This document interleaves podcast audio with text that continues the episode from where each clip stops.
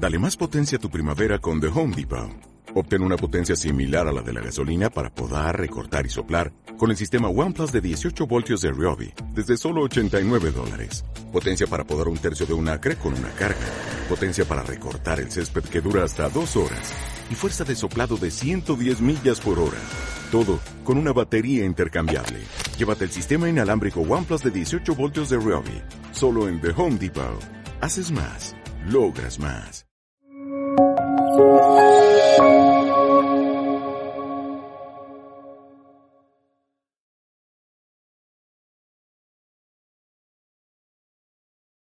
Muchas gracias a todos por venir en lo que es un día magnífico en Madrid y que se podrían estar haciendo cosas mucho más interesantes que hablar sobre la economía española. Quería hoy hablar sobre el presente y el futuro de nuestra economía. Y para ello, una buena manera de comenzar es dibujar en el gráfico la evolución del Producto Interior Bruto, que no es nada más que la cantidad de bienes y servicios que producimos en la economía en España en un año desde el 2004. Lo que ven en este gráfico es que en el segundo semestre del 2008, después de una larga expansión, la economía española entró en una profunda crisis. Durante cinco años sufrimos una fuerte caída del Producto Interior Bruto que nos llevó a perder el 10% casi de lo que producíamos. A finales del 2013, comenzó una recuperación. Y hoy en día estamos un 16% por encima de ese fondo de la recesión que tuvimos en 2013. De hecho, estamos un 5% largo por encima del pico que habíamos tenido en el 2018. Sin embargo, el bienestar de los españoles no es tan alto como en el 2008. La razón es que en el 2008 vivíamos por encima de nuestras posibilidades. Importábamos más de lo que exportábamos el 10% del PIB. Si producíamos 100, nos comíamos 110. Esto quiere decir que hoy en día, que estamos exportando más de lo que importamos, todavía no tenemos tanto bienestar como teníamos en el 2008. Afortunadamente, sin embargo, llevamos casi seis años de expansión. Parte de la razón de esta expansión es debida a factores internos. En particular, los salarios de los trabajadores en España y el precio de la vivienda volvió a unos niveles más sensatos y consistentes con los fundamentos de la economía española. Parte de la razón del crecimiento nos vino de fuera. En particular, una política monetaria muy expansiva por parte del Banco Central Europeo después de seis años de expansión, es un buen momento de pensar dónde estamos, el presente, y a dónde vamos, el futuro. ¿Y por qué es tan importante pensar dónde estamos y a dónde vamos a ir? Porque va a llegar otra crisis. No sabemos particularmente cuándo, y voy a volver en ello en un momento, pero otra crisis va a llegar porque siempre llegan las crisis. Y lo que hemos hecho durante 50 años en España es no prepararnos para la siguiente crisis y cuando ha llegado nos hemos encontrado en una situación muy delicada. Lo que quiero intentar en esta conferencia es lanzar el siguiente mensaje. Preparémonos ahora para la siguiente crisis y rompamos el ciclo de 50 años de no estar preparados para lo que nos va a venir. ¿Cuándo va a venir esta crisis y cómo va a ser? Ni lo sé yo, ni lo sabe nadie. Cualquiera que se lo diga en televisión le está mintiendo. ¿Vale? Y el motivo es muy sencillo. La economía es lo que llamamos un sistema complejo. Es algo muy complicado, con unas fuertes estructuras no lineales. Esto es una idea de un gran economista que se llama Hayek, que habló de la pretensión del conocimiento en su charla del Premio Nobel en 1974. Después de más de seis meses o un año, realmente no sabemos predecir con precisión. Esto no quiere decir que la economía no sea útil. Déjeme que le ponga una comparación. ¿Sabe su médico que a usted le va a dar un infarto el 6 de junio del 2022 a las tres y media de la tarde? Por supuesto que no. Lo que un médico le puede decir es, si usted fuma, si usted bebe, si usted está gordo, si usted no hace ejercicio físico y tiene 65 años, mucho cuidado, que tiene muchas papeletas para que le dé un infarto los próximos cinco años. Eso es lo que podemos decir los economistas. En particular, lo que podemos hacer es, vamos a ir a la historia reciente de la economía española y pensar cuáles han sido los motivos que nos han llevado a tener crisis en los últimos años, en las últimas décadas. Nosotros hemos entrado en crisis cuando hemos tenido una política monetaria que nos ha venido dado desde fuera y no es la que necesitábamos.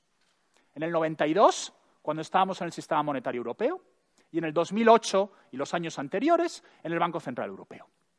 Nosotros hemos tenido crisis cuando tenemos niveles de apalancamiento, mucha deuda. Esto es lo que nos pasó en el 77 con la crisis bancaria, que alguno nos acuerda ya de ella.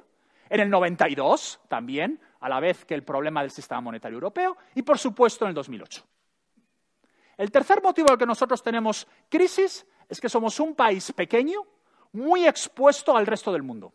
En particular, tenemos que traer muchísima energía, importamos todo el petróleo que utilizamos, y esto hace que estemos muy expuestos a la situación geopolítica internacional.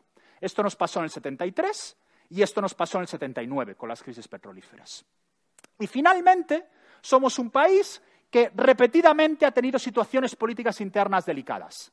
El mejor ejemplo es la enorme parálisis de la economía política que hubo en España entre 1973, cuando empieza la descomposición del régimen, hasta el 77, donde no se tomó ninguna medida adecuada y se ralentizó enormemente la recuperación de la crisis del shock petrolífero.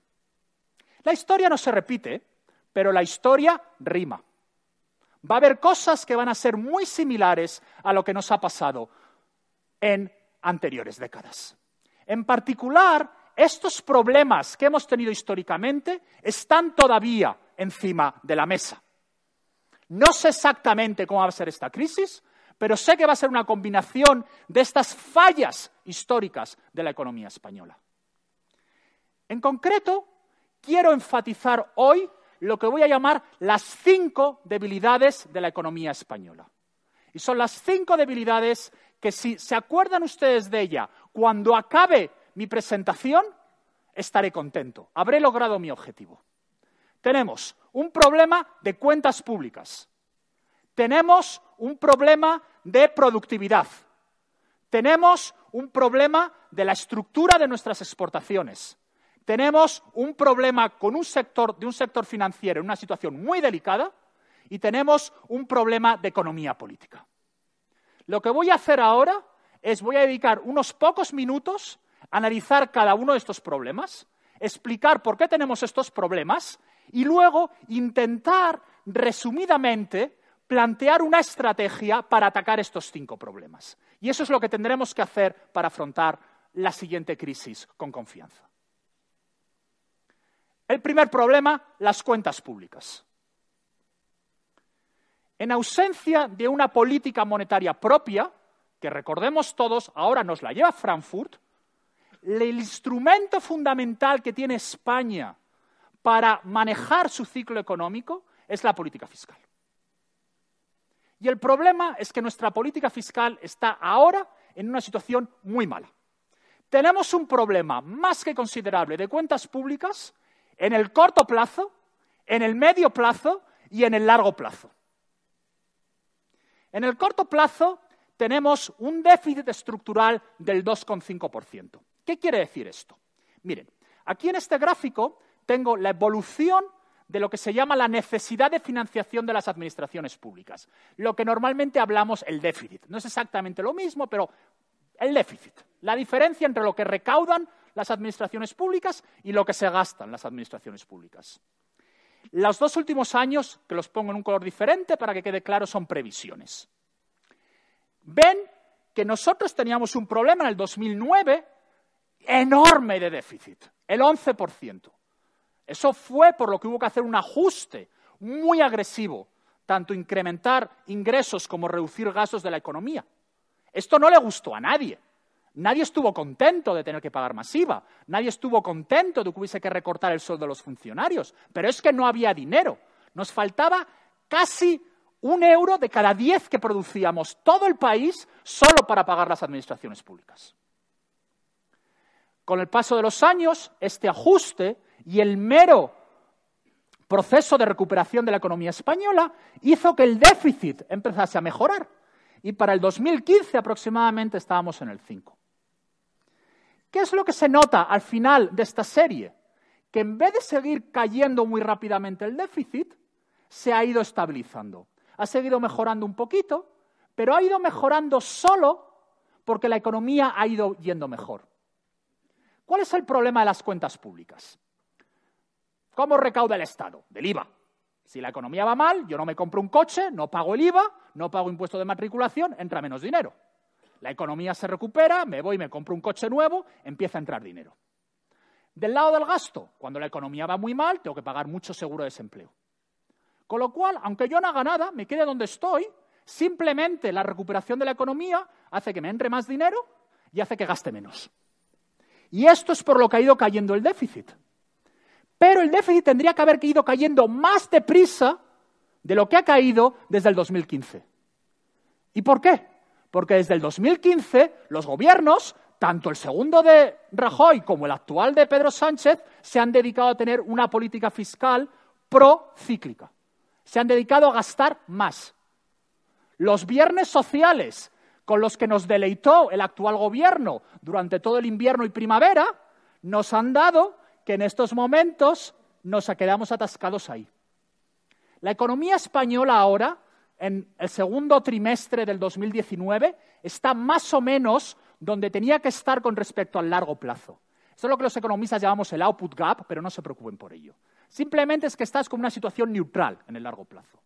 Eso te quiere decir que el déficit hoy es el déficit que tendrías en una situación de largo plazo de la economía española.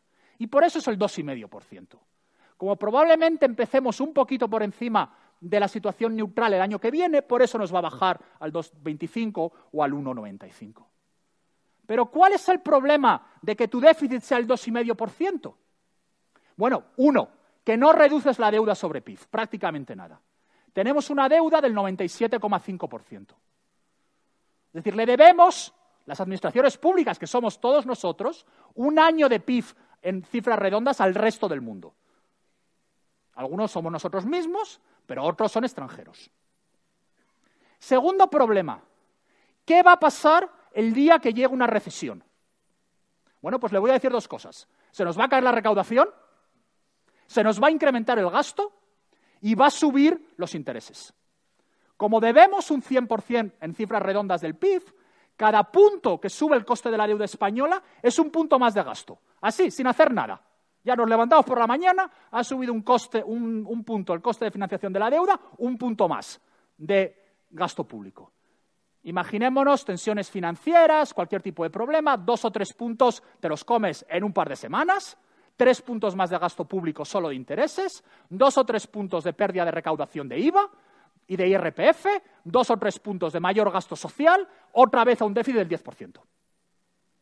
Y a ver quién financia un déficit del 10% con una deuda del 100%. ¿Vale? Y esto es un problema importantísimo de la economía española, de la que nadie habla. Y de lo que único que estamos hablando es de, bueno, si ahora que vamos bien, vamos a gastar, que no pasa nada. ¿Vale? Este es como el que dice, es que como en verano, ahora estamos en diciembre y me ha tocado la extraordinaria, ah, yo gasto el doble de lo que gano en un mes normal, que no pasa nada. No, no, no, no, estamos gastando la extraordinaria. Hay un problema además de largo plazo, que es el problema de sostenibilidad de nuestro estado del bienestar. En 2017 nacieron 393.181 niños en España. En el 2018 los números finales todavía no han llegado, pero van a ser probablemente unos 20.000 menos. Una manera muy fácil de pensar qué significa esto es lo siguiente. La edad, la esperanza de vida en España ahora son unos 83 años. Imaginémonos que naciesen 393.000 niños cada año, de manera constante. 393.000 por 83, eso te da la población a largo plazo de España. 32 millones. Ahora somos 46, 14 millones que van a desaparecer. Básicamente toda Andalucía, toda Extremadura y Castilla-La Mancha. Fuera. Esa es desaparición de la población española. Pero esto supone que de esos 393.000 muchachos que han nacido en el 2017, a su vez van a tener 393.000 muchachos. Y eso sabemos que no está pasando. Que cada dos personas ahora están teniendo como uno y medio niños. Lo cual quiere decir que probablemente estos tengan unos 200.000 niños. Esto nos va a llevar a que la población española en el largo plazo, sin inmigración, van a ser, en el mejor de los casos, unos 25 millones. Fíjense ustedes la papeleta para pagar esa seguridad social y esa sanidad. Dicen, bueno, esto no pasa nada, nos traemos inmigrantes. Es que te tienes que traer unos 25 millones de inmigrantes. No estamos hablando aquí ni de uno ni de dos.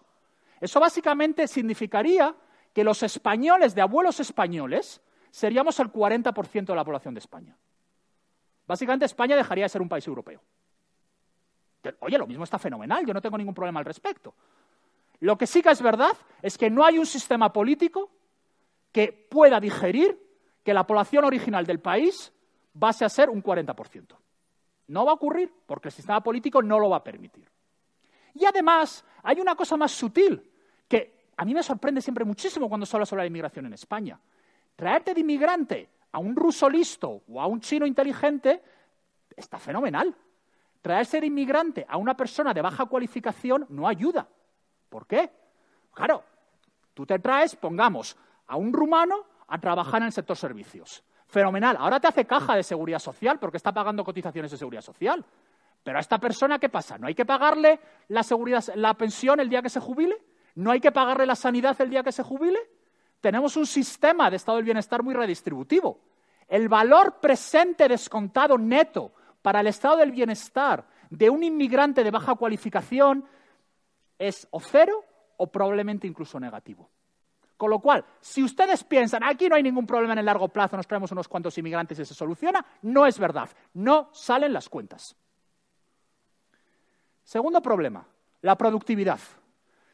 En presentaciones anteriores he hablado mucho de la productividad, no me voy a repetir, por cierto, todos los vídeos están en YouTube, en la página web que ha mencionado antes Vicente. Los cuelgo también en mi página web. Pongan mi nombre en Google y soy el primero en salir. Y tengo también las transparencias. Y colgaré también las transparencias si alguno las quiere tener. ¿Qué es la productividad? Miren, ¿cómo producimos cosas? Imaginémonos, somos un restaurante. ¿Y cómo yo produzco comidas en el restaurante? Necesito, en primer lugar, capital. ¿Qué es el capital del restaurante? El edificio, las mesas, las sillas Necesito trabajadores, el camarero que viene y me trae el sándwich. Y necesito productividad. La productividad es cómo de bien transformamos a este camarero y a esta mesa y a este horno en la cocina en, un, en una comida. ¿Vale? ¿Por qué es clave que crezca la productividad? Porque al final del día las horas trabajadas tienen un límite.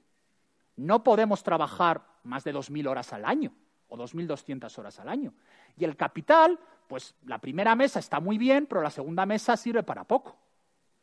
La única manera de producir más en el largo plazo es el crecimiento de la productividad. En concreto, los economistas utilizamos una cosa un poco sofisticada que se llama la productividad total de los factores, pero no se preocupen de los detalles de lo que esto significa. Simplemente es lo buenos que somos en transformar camareros y mesas de restaurantes en comidas. Una base de datos internacional absolutamente reconocida por todos los economistas del mundo es la Penwall Table. No lo, digo porque como es de mi universidad, para que no parezca que es que estoy tirando para casa, pero de verdad que la utiliza todo el mundo. Y lo que uno puede ver es la productividad total de los factores en España, la serie acaba en el 2014, por eso es donde la tengo ahí parada. Yo he tirado hacia adelante al 2018, no cambia nada. Fíjense, nosotros íbamos creciendo en el 70, ta, ta, ta, ta, ta, ta, a mediados de los años 80 nos atascamos, bajamos para abajo y ahora nuestra productividad es la misma que en el 81. ¿Vale? La productividad de la economía española en el 2014 y la productividad de la economía española en 1981 es la misma. Uno no puede tener un país moderno, uno no puede tener un país próspero, uno no puede tener un estado del bienestar si no te crece la productividad. Luego, cuando hablemos de estrategias, volveré a esto. Pero esto es un problema gravísimo. Tercero, la estructura de nuestras exportaciones. Uno de los grandes factores de éxito de la economía española durante la recuperación fue nuestra gran capacidad de exportar. Y yo creo que hay muchos empresarios españoles que tienen que estar muy orgullosos de que fueron capaces de exportar mucho. Una de las grandes diferencias, cuando uno mira lo que le pasó a Grecia o Portugal, que lo han hecho mucho peor que nosotros en la recuperación, es porque nosotros somos capaces de exportar. Y los griegos y los portugueses exportan mucho peor. A la vez, siendo esto es verdad, siendo un país que ya exportamos más que Francia, que ya exportamos más que Italia como porcentaje de nuestro Producto Interior Bruto, somos un país que se encuentra con unos problemas para sus exportaciones en el medio plazo importantes. La primera, la composición de nuestras exportaciones se concentra en sectores muy expuestos al cambio tecnológico. Esta tabla está elaborada por un equipo de investigadores en MIT, en, Estados Unidos, que han estudiado toda la composición de exportaciones de todos los países del mundo. Una cosa muy curiosa, cuando uno va por el mundo y le pregunta a los extranjeros, ¿qué se cree usted que exporta España? Y de hecho, incluso aunque preguntase a los españoles normales, te dirían jamón, naranjas, mentira. En España lo que exportamos de verdad son coches, automóviles, eh, camionetas, partes del Airbus. Eso es mucho más importante en porcentaje que el textil o todo lo relacionado con la alimentación. Siento que esté en inglés, pero espero que se pueda seguir relativamente bien. Y la segunda cosa que exportamos de manera muy importante son productos petroquímicos. Tenemos una gran petroquímica en Tarragona, en Puerto Llano, etc. ¿Cuál es el problema de esto? El problema de esto es que son sectores que están en estos momentos pasando una transformación fundamental.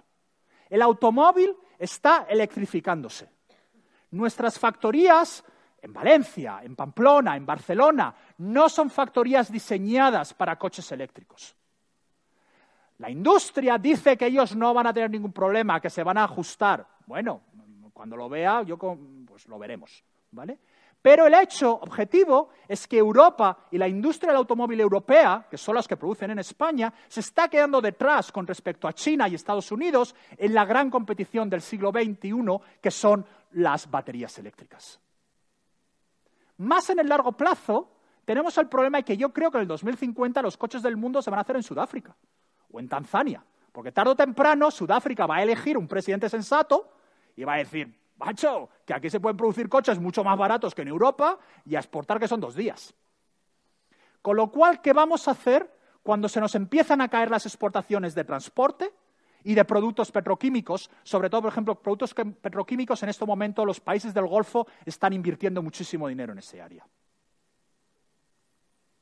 Segundo problema de nuestras exportaciones, el destino de las mismas. Está excesivamente concentrado en Europa Occidental con poca presencia y lo que es peor, muy poco crecimiento en Asia.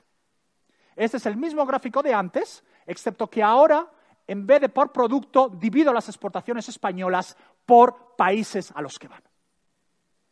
Exportamos a Francia, nuestro principal socio comercial. Exportamos a Portugal, Alemania, a Italia, al Reino Unido. Fenomenal. a mí no me parece mal que exportemos a estos países. Fíjense en China, el 2,5% del mundo. Pero fíjense en la India.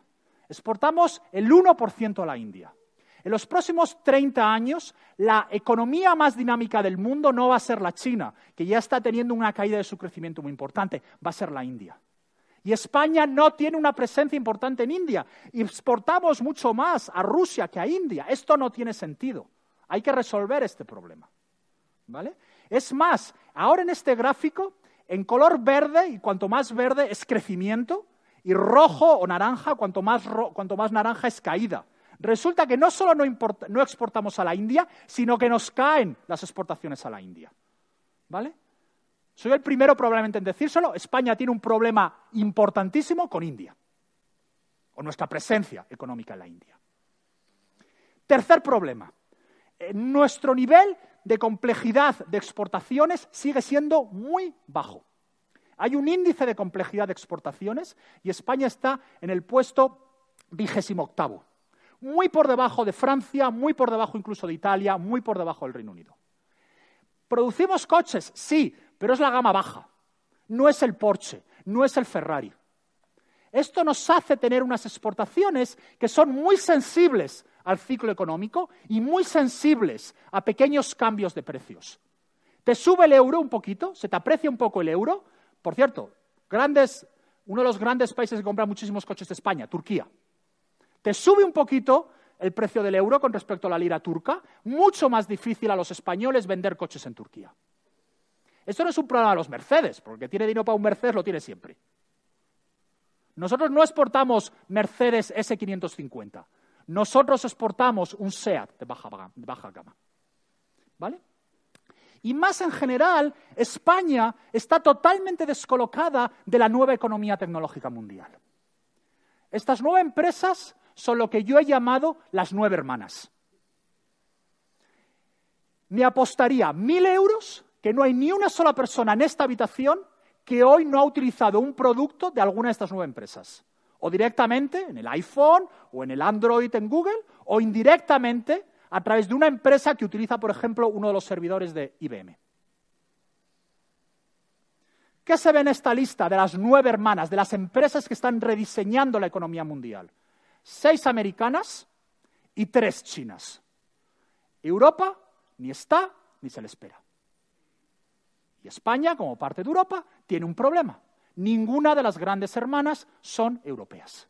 Nuestras grandes compañías son las compañías de la economía del siglo XX, no las, no las compañías del siglo XXI. Cuarto problema, y aquí quiero ser cuidadoso porque es una cosa que nos afecta directamente a todos, que es la delicada situación en la que se encuentra nuestro sistema financiero. Dos cosas quiero resaltar. En primer lugar, nuestro sistema financiero tiene un nivel de capital muy bajo. ¿Qué quiere decir esto? Yo soy un banco y yo para dar créditos, para operar, tengo mi capital propio, el dinero que yo pongo como accionista del banco y lo que tomo prestado. Si yo no tengo suficiente capital propio, si empiezo a tener pérdidas de mis préstamos, me voy a la bancarrota. El capital de los bancos españoles es muy bajo.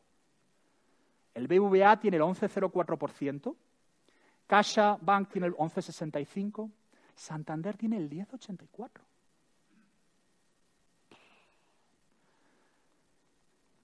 Este es el gráfico que se lo he tomado a una presentación del Banco de España del nivel medio de capital de las instituciones europeas.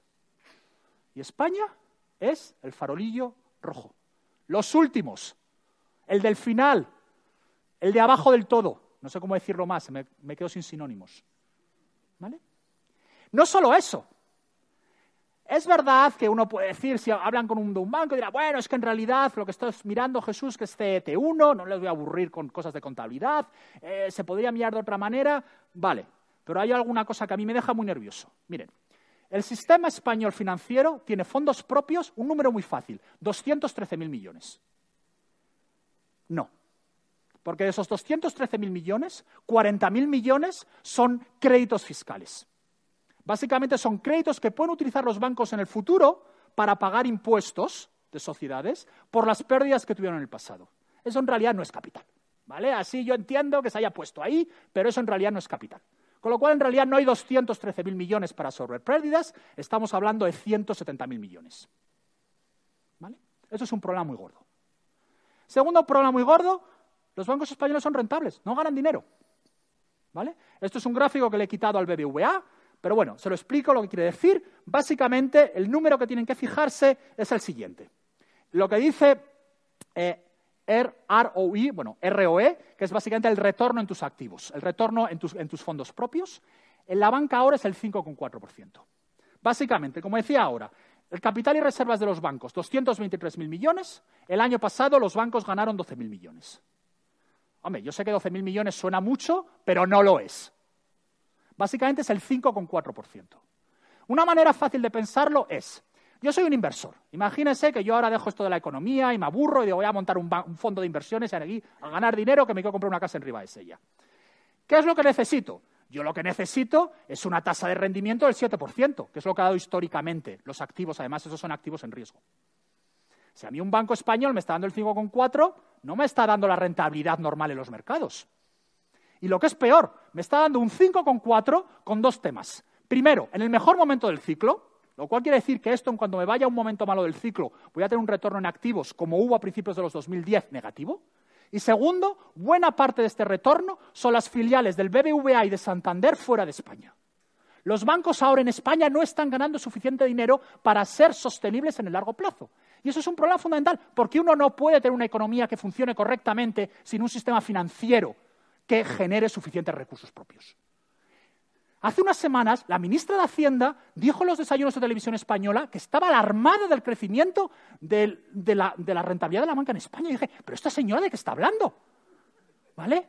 Miren, en los años 80 hubo dos ministros de Economía, Boyer y Solchaga, que entendieron muy bien que uno solo puede tener una economía que funciona si se recupera la rentabilidad de las empresas y en concreto del sector financiero. El pobre Boyer ya no está con nosotros, pero Solchaga sí. De verdad, señora ministra, llame a Solchaga y que se lo explique a Solchaga.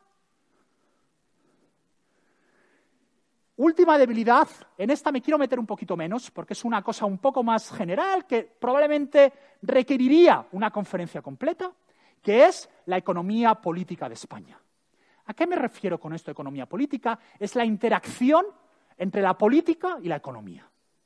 Tenemos un Congreso de los Diputados que ha surgido de las últimas elecciones muy fragmentado. Cinco partidos medianos, bueno, un poquito, uno un poquito más grande, cuatro partidos intermedios y una representación nacionalista muy alta, inusitadamente alta para la historia de nuestra democracia. Esto quiere decir que cualquier tipo de agenda legislativa va a ser muy complicada. Tú no vas a tener 176 diputados para sacar casi nada. Esto no es nuevo. Llevamos así desde el 2014. Les invito a hacer un ejercicio muy fácil. Váyanse a la página web del Congreso y miren todas las leyes orgánicas y ordinarias aprobadas por las últimas legislaturas, desde el 2014 básicamente. Aquí no hemos hecho nada. un par de transposiciones de directivas de la Unión Europea, un par de cosas de menor importancia. Pero básicamente llevamos cinco años sin una labor legislativa de reforma importante. Lo que a mí me preocupa más todavía es que los resultados del 28 de abril sugieren que buena parte del electorado recompensa el cortoplacismo de los viernes electorales. Con lo cual, el resto de los partidos, que no son tontos, van a decir, pa, pues si este le va bien dedicándose a darle a la máquina del dinero, yo también me voy a dedicar a lo mismo. Y esto nos va a hacer entrar en una dinámica muy nociva donde los, políticos responsables van a encontrarse ante una audiencia muy poco receptiva. Y un buen ejemplo de esto es la suspensión por dos años de la aplicación del factor de sostenibilidad de las pensiones. Una de las cosas buenas que hicimos durante la crisis fue poner el sistema de pensiones un poquito en mejor situación para largo plazo a través de lo que se llamaba el factor de sostenibilidad. En vez de indiciar las pensiones al, IPC, las queríamos indiciar a un índice de cómo va la economía. Bueno, eso se ha suspendido por dos años. Esto fue una irresponsabilidad. Siento mucho decirlo. Es una irresponsabilidad porque si alguien había estado bien protegido en la crisis habían sido los pensionistas en España. Las pensiones no son muy altas en España, claro, porque es que España no es un país muy rico. Es que no hay otra. Es que en España hay las patatas que hay, no hay ni más ni menos. Y el problema de suspender por dos años el factor de sostenibilidad no es solo que durante dos años pagas más, es que pagas más para siempre, porque has incrementado la pensión para siempre, va a seguir luego, la nueva base va a ser mucho más alta que antes. Y la situación en la Unión Europea no va a ayudar. Y no va a ayudar por lo siguiente.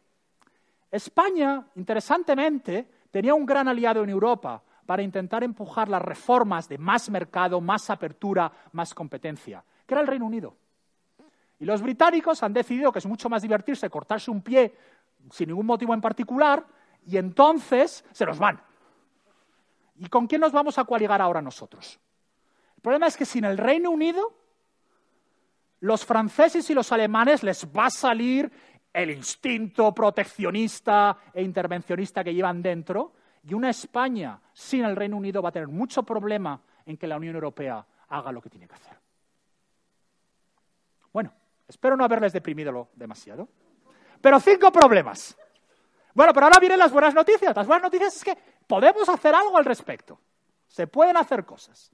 Y eso es lo que voy a llamar es una estrategia de reforma. Y lo que les voy a decir, algunas veces he recibido comentarios de mis charlas que me dicen, hombre, Jesús, es que no dices nada es particularmente profundo, nuevo. Es verdad. Es que si ustedes ponen aquí a cualquiera que haya pensado sobre la economía española con un cierto sentido común, le va a decir prácticamente lo mismo. O sea, que no voy a poner ninguna medalla de originalidad. Eso que quede claro. Me voy a centrar sobre todo en los cuatro primeros problemas. El de economía política es más complicado, además cada uno tiene las ideas que tiene Y bueno, pues podemos hablar otro día, quizás en las preguntas y respuestas. Tenemos que afrontar las cuentas públicas, tenemos que afrontar la productividad, tenemos que afrontar la estructura de nuestras exportaciones y tenemos que afrontar nuestro sector financiero. ¿Qué podemos hacer? Y tengo 20 minutos, o sea que tampoco puedo aquí hablar por seis meses, ¿vale? Aunque los que me conocen saben que podría hablar por seis meses. Vale. Tenemos que meterle mano a las cuentas públicas en el corto medio plazo. Hay que reducir el déficit mucho más rápido de lo que lo hemos hecho hasta ahora y se acabaron los viernes sociales. ¿Vale? En particular, en este momento del ciclo en el que estamos, deberíamos estar en superávit, no en déficit. Esto quiere decir, uno, que hay que incrementar los ingresos y dos, que hay que reducir gastos. Y ambas medidas van a ser dolorosas y no les va a gustar a nadie. No se crean, y sobre esto hablé hace un par de años, que hay recetas milagrosas por supuesto que hay duplicidades en la administración pública. Por supuesto que hay despilfarro en la administración pública. Por supuesto que podemos combatir el fraude fiscal. Pero al final del día, uno no soluciona el problema que tenemos tan grande quitando un chofer al presidente de la Diputación Provincial de Salamanca. Esto se resuelve, por ejemplo, incrementando el IVA. ¿Y cómo se incrementa el IVA? No con el tipo, sino eliminando que los gatitos, la comida de gatitos y las flores paguen un IVA reducido. Tenemos que irnos, como los países del norte de Europa, a un IVA de tipo único que recaude mucho más de lo que recauda. Y hay que reducir gasto.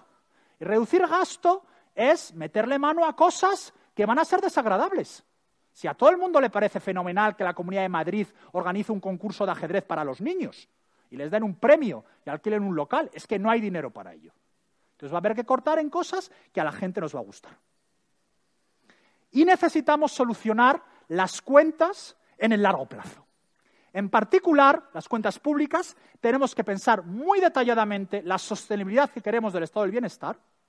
Y esto pasa, en buena medida, por explicarle a los españoles el problema demográfico que teníamos anteriormente y empezar a afrontar la política de inmigración de manera sensata. Y eso es muy complicado, porque cada vez que se intenta hablar de inmigración de manera sensata, los sentimientos se desatan y la gente empieza a decir cosas un poco raras. Y ambas cosas se tienen que hacer con racionalidad. Porque hay países que lo hacen con racionalidad. Canadá, Australia. Son países que han pensado muy detenidamente cómo hay que tener inmigrantes. Y se nota que Canadá hoy en día lleva unos años de expansión fantásticos. Australia lleva sin una recesión 35 años. ¿Vale? Bueno, pues si los canadienses y los australianos lo pueden hacer, yo conozco a muchos canadienses y muchos australianos, y somos más listos. ¿eh? O sea que se puede hacer perfectamente en España también. Y un marco presupuestario más sólido. No podemos tener un gobierno que un buen día se inventa que el año que viene el IVA cuenta por 13 meses y no por 12. ¿Vale? Porque esto al final del día es un fraude de ley y significa que no tenemos un proceso presupuestario como lo tienen los mejores países del mundo, como lo tiene Suecia. Vamos, si usted en Suecia, si mañana el primer ministro sueco dice que aquí no pasa nada porque vamos a recaudar IVA por 13 meses, bueno, es que tiene que dimitir a las tres horas. No le da tiempo a llegar al Palacio Presidencial a escribir la carta de dimisión. Y eso tiene que cambiar en España. Y tiene que cambiar tanto de manera legislativa como por parte de los periodistas que no se tienen que tragar las cosas que le cuentan los políticos, como por parte de los votantes que tienen que enfrentarse a este tipo de trucos contables. Productividad. Uf, esto es complicado. Si meterle mano a las cuentas públicas es complicado, lo de la productividad, ya no tengo ni contar. ¿Qué necesitamos? Necesitamos meterle mano a la educación. Y además, hay que meterle mano cuanto antes, porque el problema es que educar a la gente lleva mucho tiempo. Imagínense que ustedes me dan a mí un niño ahora, una niña de seis años, y la voy a educar bien. Pues lo mismo esta niña no llega al mercado laboral hasta los 26 o los 25, porque irá a hacer un grado, un máster, quizás un doctorado. Son 20 años. Es decir, en cuanto empecemos a hacer las cosas hoy, se va a notar en 20 años. Déjeme que salte y luego vuelvo a los otros temas. Seguimos sin tener un sistema educativo que funcione. Y esto no funciona a ninguno de los niveles. Les voy a contar una anécdota. Porque creo que algunas veces lo mismo se acuerdan de ello mejor que si les cuento algo abstracto. Hace dos semanas estaba en un sitio muy aburrido y un poco desagradable con mi prima. Mi prima es un poco más jovencita que yo y está todavía en cuarto de la ESO. y ella tenía un examen o tenía que estudiar y se había traído el libro de Geografía e Historia, que es este. ¿Vale? He ido a Amazon, le he hecho una copia a la portada y es este el libro que ella utiliza. Y yo, siendo como soy un niño empollón, dije, ah, te voy a coger el libro y lo voy a leer. Y me puse a leer el libro. Me caí para atrás. Esa es la palabra técnica, caerse para atrás. En primer lugar, el libro era así, una cosa, un nivel de superficialidad absolutamente espectacular. Sin la más mínima sutileza, sin ninguna contribución interesante, todo lo que decían de historia económica del siglo XX estaba todo mal. Yo doy clase de esto en PEN, estaba todo mal. ¿Vale? Y lo peor de todo, un sesgo ideológico espectacular. Hablaba que el gran santo adelante de China de Mao Zedong había sido un intento por parte de Mao Zedong de acelerar el crecimiento económico de China. En el gran salto adelante murieron 65 millones de chinos. La mayor desgracia en la historia de la humanidad fue el gran salto adelante en China. El mayor asesino de la historia de la humanidad es Mao Zedong, no es ni Hitler ni Stalin. Los libros españoles de texto no consideran que esto sea importante mencionarse. Y, por cierto, es un colegio concertado en Castilla y León, que aparentemente me dicen que es de lo mejorcito que hay de la educación en España. Siendo como soy un niño empollón, yo tenía mi libro de texto, que era este, de cuando yo estuve en BUP. Y fui a casa, saqué mi libro de texto y por curiosidad lo abrí. Es un poco diferente porque era primero la, historia contemporánea, lo que hicieron BUP como yo, lo mismo se acuerdan, se en primero, no en cuarto. Cuarto de eso es el equivalente a segundo. Y los puse uno contra el otro. Y uno era así y el otro era así. Y uno decía cosas, hombre, para un niño de 14 años, pero decía cosas decentes. Y era sutil, e enseñaba cosas. Este es una Wikipedia mal mal hecha. Claro, pues quiere decir que los niños nos van a llegar a la universidad sin saber nada. ¿Cómo van a aprender nada si el libro no vale para nada? Hombre, en algún caso tendrás algún profesor, algún maestro heroico que podrá solucionar el problema, pero es que estamos mal desde el principio. La universidad. La universidad tiene un problema tremendo. Y voy a hablar sobre algo que sé porque me afecta a mí directamente. Los planes de estudio de economía, sobre lo que he escrito mucho en España, son horrorosos. Si uno de sus hijos o alguno de ustedes está estudiando el grado de economía, lo siento mucho, pero el 95% de las universidades españolas le están tomando el pelo. Porque no le están dando la formación en el grado de economía que tenían que darle. Y la educación profesional, yo tengo menos experiencia con ella, pero hablo con muchos empresarios que me dicen que le llegan gente de la educación profesional que no están preparados para el tipo de cosas que necesitan en el día a día. Y yo lo he notado mucho, por ejemplo, alguna vez que hemos necesitado gente informáticos y cosas así, no de alto nivel, sino de bajo nivel, que no hay gente que sepa hacer cosas muy básicas. ¿Vale? A los políticos esto les trae al fresco. No se ha hecho nada al respecto, excepto discutir si hay o no asignatura de religión. Y lo que es más importante, y a mí esto es lo que de verdad me rompe el corazón, excepto algunas casas, como esta de aquí, la Fundación Rafael del Pino, no hay interés en la sociedad civil de cambiar las cosas. ¿Cómo puede ser posible que la gente con dinero y con interés en Madrid no hayan querido organizar una universidad de élite, de excelencia en Madrid? La comunidad no nos lo va a hacer nunca. Desengañémonos. ¿Vale? Jamás, porque la Consejería de Educación y el Ministerio de Educación están capturados por los sindicatos de profesores y por los sindicatos de estudiantes. Pero que no haya salido de la sociedad civil la decisión de crear una, una, universidad de excelencia, a mí me parte el corazón. Y esto es lo que hay que empezar a hacer ya. Mercado de trabajo, el segundo problema. Aquí no quiero extenderme mucho. Esto es el gráfico de evolución del desempleo en España con respecto a Alemania y el Reino Unido, ya pues queda dicho todo. Cada vez que tenemos una crisis en España nos vamos a un 25% de desempleo, seguimos teniendo un marco laboral mal diseñado, un marco laboral que únicamente permite la dualidad entre los fijos y los temporales, y un marco laboral que no permite una negociación colectiva adecuada. Se avanzó un poquito en esto con el tema del descuelgue de los convenios y la eliminación de la ultraactividad. Ya ha dicho el gobierno nuevo, bueno, el partido que ha ganado las elecciones, que uno de sus intereses en la próxima legislatura es deshacer lo que avanzamos. Y esto hay que recordarlo. Lo que se avanzó en las reformas laborales durante la crisis fue bueno para la economía española. Uno no puede tener ultraactividad de los convenios y uno no puede tener convenios a nivel sectorial. No funcionan, no funcionan ni aquí ni ha funcionado nunca en ningún país del mundo. Debemos tener un marco regulatorio que permita la competencia. Ayer fui al Banco de España a dar un paseo y a hablar con la gente allí y me encontré con este autobús. No le hice la foto, no tenía ahí el aforo a mano, pero luego me fui a internet y lo cogí. Mejor en taxi. En estas elecciones tú decides quién te mueve. En primer lugar, yo no estoy seguro que esto cumpla con la, legislación electoral, de que asociaciones privadas no puedan entrar en la campaña electoral, pero queda muy claro a quién quieres que no votes. Pero aquí lo que dice, fíjate, tu taxi, el de aquí o el de los paraísos fiscales. Bueno, esto es una mentira, lo de los paraísos fiscales. Se han inventado esto de como Uber está constituida en Delaware, de alguna manera es un paraíso fiscal. Yo vivo al lado de Delaware y de verdad que no es un paraíso fiscal y es una cosa rara. Es un estado como otro cualquiera. Y otro día, si quieren, les explico por qué las empresas americanas se constituyen en Delaware, que además tiene todo el sentido del mundo. Bueno, pues básicamente tú aquí lo que te encuentras es que hay un sector que quiere defender sus privilegios. Esto no puede funcionar. De nuevo, déjenme que les dé una anécdota. Intrusismo. Pongan ustedes la cantidad de veces que habrán oído hablar de la palabra intrusismo. Esto sí que es una expresión castiza y lo demás no cuenta. Llevo 23 años viviendo en Estados Unidos y no sé cómo se dice intrusismo en inglés. Lo he mirado en Google, lo he mirado en todos los diccionarios que he encontrado se lo han preguntado a gente que es bilingüe de manera materna, es decir, que quizás el padre es americano y la madre española. todo el mundo me dice, pues es que no lo sé, no sé cómo se dice intrusismo. Hombre, los diccionarios te van a dar alguna palabra, pero si tú, yo encuentro a un amigo mío en Estados Unidos y le digo professional trespassing, pues probablemente lo entienda. Si le pregunta a mi mujer, probablemente no lo ha entendido lo que estoy diciendo ahora. ¿Vale? De hecho, para demostrarlo, váyanse a la página wiki de intrusismo. Solo hay en español y en catalán. Aquí no hay hecho diferencial alguno. ¿Vale? ¿Qué es esto del intrusismo? Hombre, es verdad, los médicos y los farmacéuticos necesitan una formación, pero ¿los guías turísticos?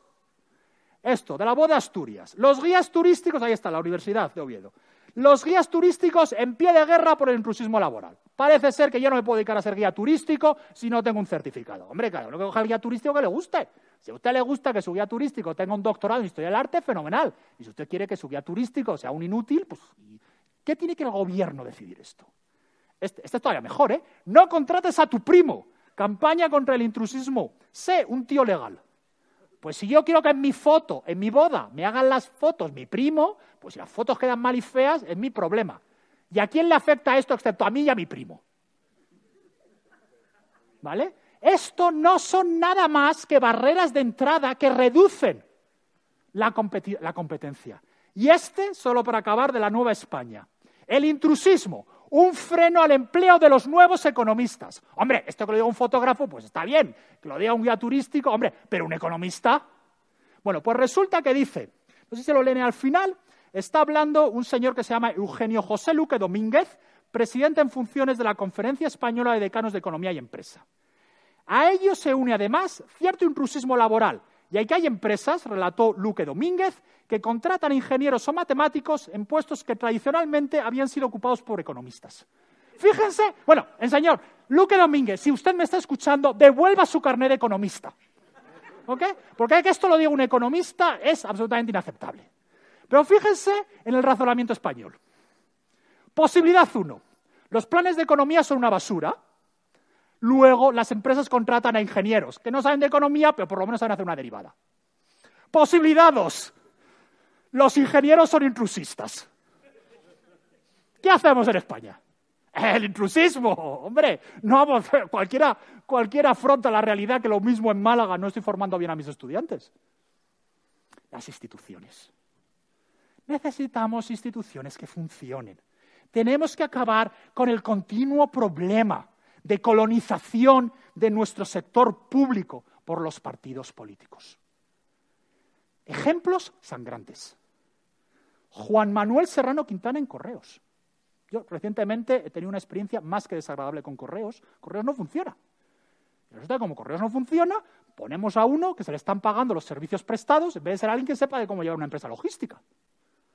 Pagamos 22 euros a Correos por traernos una cosa que era muy urgente y tardaron cuatro días. Era de Madrid a Madrid.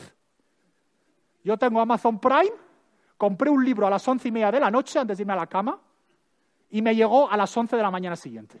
Amazon lo puede hacer, o sea que esto no viola ninguna de las leyes de Newton. Pero aparentemente Correo sí que la viola. Óscar López en Paradores Nacionales. Pues porque está este señor en Paradores Nacionales, no tiene ninguna experiencia en turismo. Lo más triste, además, es que resulta que habíamos avanzado mucho. En los dos, tres últimos años se había empezado a poner gente muy buena. Sebastián Albella en la CNMV y una persona que conozco más, que es Pablo Hernández de Cos en el Banco de España.